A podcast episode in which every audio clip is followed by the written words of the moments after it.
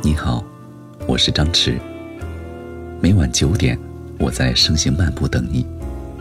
喜欢我声音或者文章的话，可以为我点赞或者转发本期节目，还可以关注我的微信公众号“声行漫步”，提前收听更多节目。今天要给大家分享的文章是唱片。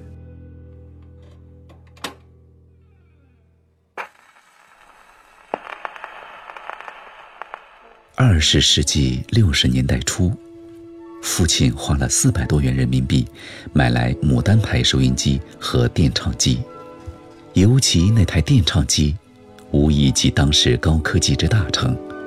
四种速度选择、自动停放及速度检测调节系统，音乐淹没了我们，生活从此变得透明。我们好像住在玻璃房子中。父亲并不怎么懂音乐，这件事多少反映了他性格中的浪漫成分和对现代技术的迷恋。这些与一个阴郁的时代形成强烈反差。那时候，大多数人正在挨饿，忙着糊口，闲着的耳朵显得多余。父亲还买来几张唱片。其中有施特劳斯的《蓝色多瑙河》。记得家里刚刚安装好收音机和电唱机，父母就在《蓝色多瑙河》的乐曲伴奏下跳起舞来，让我着实吃了一惊。《蓝色多瑙河》是一张三十三转小唱片，在以多瑙河畔为背景的蓝色封套上印着俄文，估计是苏联某交响乐队演奏的。这就是我在西方古典音乐方面所接受的启蒙教育。文化大革命来了，不知怎么回事，那场风暴总让我想到黑胶唱片。我把发出刺耳声音的高音喇叭放在窗外，调低音量，放上我喜欢的唱片。一九六九年年初。比我高一级的中学同学大力把这张蓝色多瑙河借走，带到他落户的内蒙古大青山脚下的河套地区。同年秋天，我去中蒙边界的建设兵团看我弟弟。回京途中，我在土默特左旗下火车，拜访大力及其他同学，在村里住了两天。他们与夕阳同归，肩扛锄头，腰扎草绳。一片欢声笑语。回到知青点，大力先放上《蓝色多瑙河》。这种在奥匈帝国王公贵族社交时响起的优雅旋律，与呛人的炊烟一起，在中国北方农舍的房梁上缠绕。多年后，大力迁回北京，那张唱片也不知去向。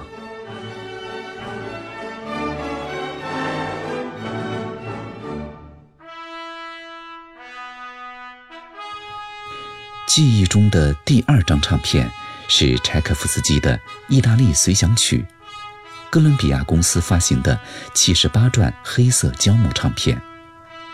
二十世纪七十年代初，我和一帆、康成等人常在我家聚会，在当时的环境下，这如同围住火堆，用背部抗拒寒风，在书籍与音乐构筑的沙龙中。我们开始写作，那是一种仪式。拉上厚厚的窗帘，斟满酒杯，点燃香烟，让音乐带我们突破夜的重围，向远方行进。由于听的变数太多，唱针先要穿过尘世般喧闹的噪音区，再进入辉煌的主题。伊凡在家洗照片。红灯及曝光被误以为是特务信号，引来警察搜查。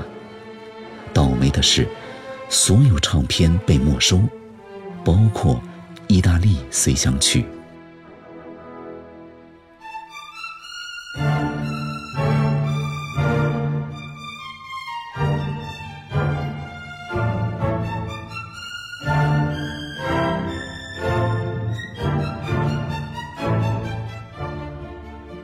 三张是帕格尼尼第四小提琴协奏曲。这张三十三转密纹唱片由德意志唱片公司所出，是我姑父出国演出时带回来的。一说起那次在欧洲巡回演出的经历，姑父不禁手舞足蹈。特别是中国古装戏法，把维也纳的观众镇住了。魔术师先从长袍马褂里变出一舞台的火盆、鸽子、鲜花、彩带。最后又翻了个跟头，把闲置在一边的精细大鼓给变了出来。静默片刻，全场掌声雷动。而对这段趣闻，由于叙述与联想的错位，让我把帕格尼尼的唱片跟中国古装戏法联系在一起，好像那也是魔术的一部分。文革期间，姑父下干校。那几张好唱片总让我惦记，自然包括这张帕格尼尼，特别是封套上标明的立体声，让人肃然起敬。那时谁家也没有立体声设备，每次寄这张唱片，姑父总是狐疑地盯着我，最后再叮嘱一遍：千万不要转借。记得头一次试听，大家被帕格尼尼的激情弄得有点晕眩。正自学德文的康成，逐字逐句把唱片封套的文字说明翻译过来。当那奔放激昂的主旋律再次响起，他挥舞着手臂，好像在指挥小提琴家及乐队演奏。在我们沙龙，一切财产属于大家。不存在什么转借不转借的问题，顺理成章，这张唱片让康成装进书包，骑车带回家去了。一天早上，我来到乐坛北街的铁道部宿舍，我突然发现，在康成和他弟弟住的二层楼的小屋窗口，有警察的身影晃动。出事了！我头上冒汗，脊背发冷。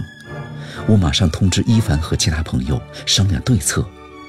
我们的第一反应是书信文字出了问题，各种假设与对策应运而生。那是一九七五年的初夏，那一天显得如此漫长。傍晚时分，康成戴着个大口罩，神秘地出现在我家。原来。这一切与帕格尼尼有关。师大女附中某某的男朋友是个干部子弟，在他们沙龙也流传着同一张唱片。有一天，这张唱片突然不见了。他们听说某某在康成家见过，就断言是他偷走的。他们一大早手持凶器找上门来。康成的奶奶开门。他们推开老太太，冲进房间时，哥俩正在昏睡。先是酱油瓶、醋瓶横飞，然后短兵相接。由于小脚侦缉队及时报案，警察赶到现场，不管青红皂白，先把人拘了再说。帕格尼尼毕竟不是反革命首领，那几个人因扰乱治安被关了几天，写检查了事。帕格尼尼怎么也不会想到，他的音乐将以一种特殊的形式得以保存、复制、流传，并在流传中出现问题。大约在他身后一百多年，几个中国青年为此有过一场血腥的斗殴。更不可思议的是，这两张完全一样的唱片是通过何种渠道进入当时密封的中国的？又是如何在两个地下沙龙搅动青春热血，最终使他们交汇在一起的？这肯定与魔术有关。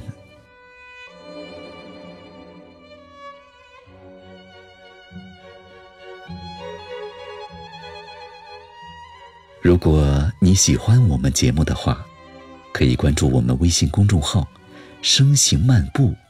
提前收听更多节目。